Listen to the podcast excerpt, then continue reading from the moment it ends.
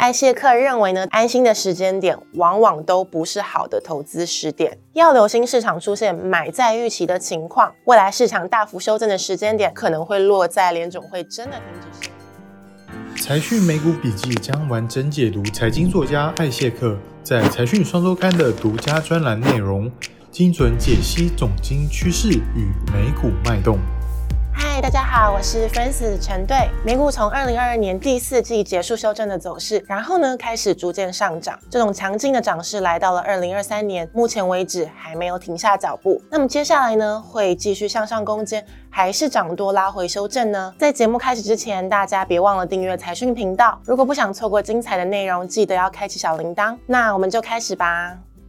那我们先从采购经理人指数来看，非制造业采购经理人指数在进入一月之后呢，从四十九点二大幅跳升到五十二点二，这是有统计以来第四大的单月涨幅了，仅次于二零零一年十九一一事件后的十月到十一月和一月到二月，还有疫情解封后的二零二零年五月到六月。值得大家注意的是，前三次呢都是位于经济呢从衰退进入成长期的初始阶段。如果以扩张期的周期来看，今年一月呢会是史上最大的跳升了。另外呢，象征未来景气动能的新订单指数更是从四十五点二跳升到了六十点四。从历史经验来看呢，当新订单指数跳升到六十点以上的时候呢，通常呢表示内需动能即将开始转强了。那我们也可以很明显的看到，价格指数持续维持下行的走势，这也暗。示着服务业的通膨压力呢正在趋缓了。从一九九八年有统计以来呢，当服务业采购经理人指数从荣枯值以下回升到五十五点以上，后续两年的 GDP 实质足迹增长从来呢没有出现衰退。接下来呢，我们来看一下就业市场。前阵子大家都被一月非农就业人数大增五十一点七万人给吓到了，那失业率呢更是创下了一九六九年以来的新低，实薪年增率呢也降到了百分之四点四，达到了二一年九。月以来的最低水平，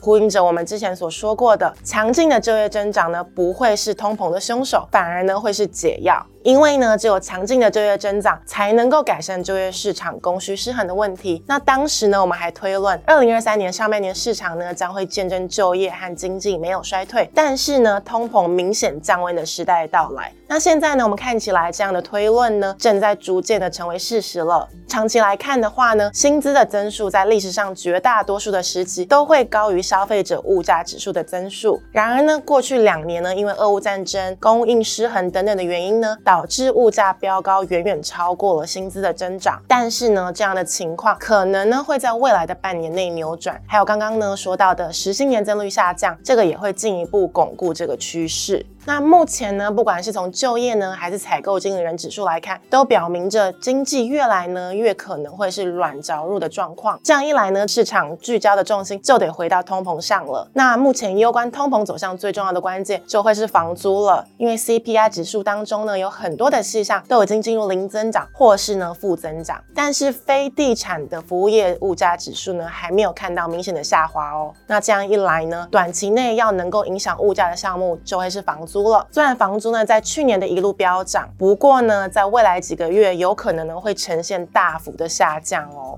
那我们可以对比三个统计的数据来做推论，分别是 Zillow、Redfin 还有 Apartment List。前两个呢是美国最大的出租网站，而第三个呢则是最全面的公寓招租平台，所以具有相当的参考性。那我们先来看这个 Zillow 的指数，如果从绝对值的角度来看，美国的租金呢已经连续四个月下滑了。那反映到年增率的方面，可以看到从四月以后后。下行的速度呢，可以说是非常的惊人，已经从高达十七 percent 年增率下滑到了八 percent 以下。那如果之后街楼租金扭转下跌趋势，维持持平，租金年增率依然呢会在四月份降到三点六 percent，进入八月份后呢转为负增长。但是如果一月之后租金并没有扭转下跌的趋势，那么这个年增增长呢还会进一步的探底。也就是说呢街楼房租指数很有可能呢会来到一个远低于前波低点的负增长水平。平哦，那这样一来呢，势必会牵动落后的美国消费者物价指数的房租项目到非常非常低的水平。不过呢，问题来了，递延的时间会有多久呢？由于消费者物价指数的统计呢是半年一次，所以递延的时间理论上呢会落在六月到十二月之间。那我们能来尝试回推历史数据哦。之前 Zillow 的租金落地不再大幅下行的时间点，对应实际上 CPI 房租指数止跌回升的时间点，大概有九个月的落差。那去年 CPI 指数年增率呢，从高点向下转折的时间点，则是呢落在五月份的时候，往后推九个月，刚好呢就是今年的一月份了。换句话说呢，今年一月份呢，很有可能就是 CPI 房租指数开始转向的起始点。不过因为美国今年调整了 CPI 模型，所以这个时间点呢，很有可能会有一点误差。但是呢，就算有点误差，转折的时间点呢，要拖过第一季度的几率也是很低的。那再加上这一波房租涨势走的太过头，所以对应的基期呢很高，对应到增速下行的过程呢，就会显得很陡峭了。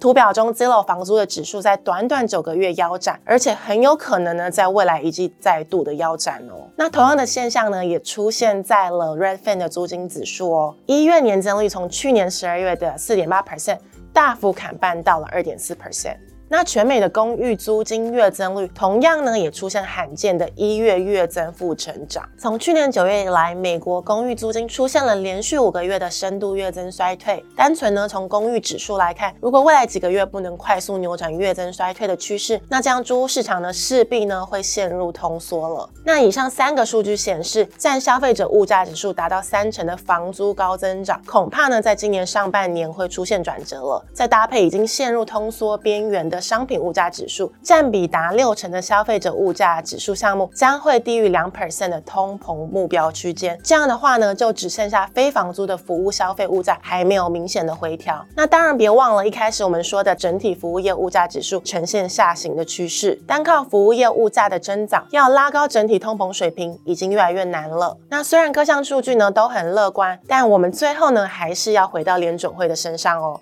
让人振奋的是呢，保尔在这一次的联总会会议会后声明和记者会出现很多和以往不一样的地方哦。那在声明方面，最大的差异就是第一次承认通膨情势正在好转，而且呢，完全删去。俄乌战争和供应链对通膨的负面影响。那在内容方面呢，几个明显鸽派的词韵也浮上台面了。例如说呢，提到目前正进入去通膨的过程，认为呢，只要数次的升息就可以达到这一轮升息的满足点。那另外呢，保尔也提到了三个通膨的项目。商品、房租还有服务，那第一项呢已经明显的改善了。第二项呢，因为新租约大幅的放缓，所以改善呢也是时间上的问题了。那剩下三分之一的核心服务还没有改善，但是他认为呢，最终也是会改善的。那这样的说法呢，其实呢也是我们一直以来的核心的论点哦。那现在呢，也终于得到鲍尔的认可了。最重要的是呢，鲍尔在这一次的记者会并没有提到失业率必须提高，经济必须走软才能够化解通膨的恐吓用用。语哦，反而呢重申了他认为联准会呢可以将通膨呢降到两 percent，并且呢不会引起明显的经济和就业市场走弱。那鲍尔的改变呢，很可能是中长期趋势的政策转向的开端哦。就像他在一九年一月转鸽，还有二一年十二月转鹰一样，在这样的环境下，资本市场呢要出现更大的回落几率已经降低了。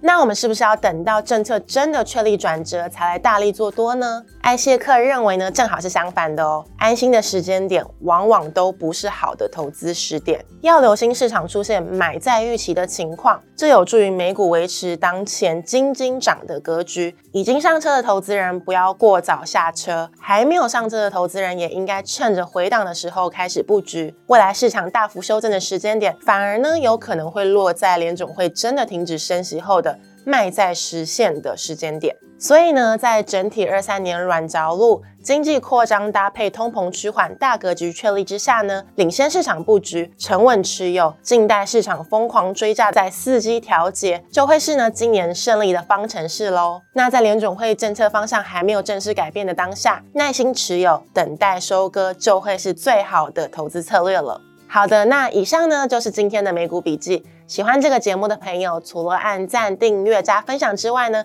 也可以留言告诉我们你们的想法哦。那我们下期再见喽，拜拜。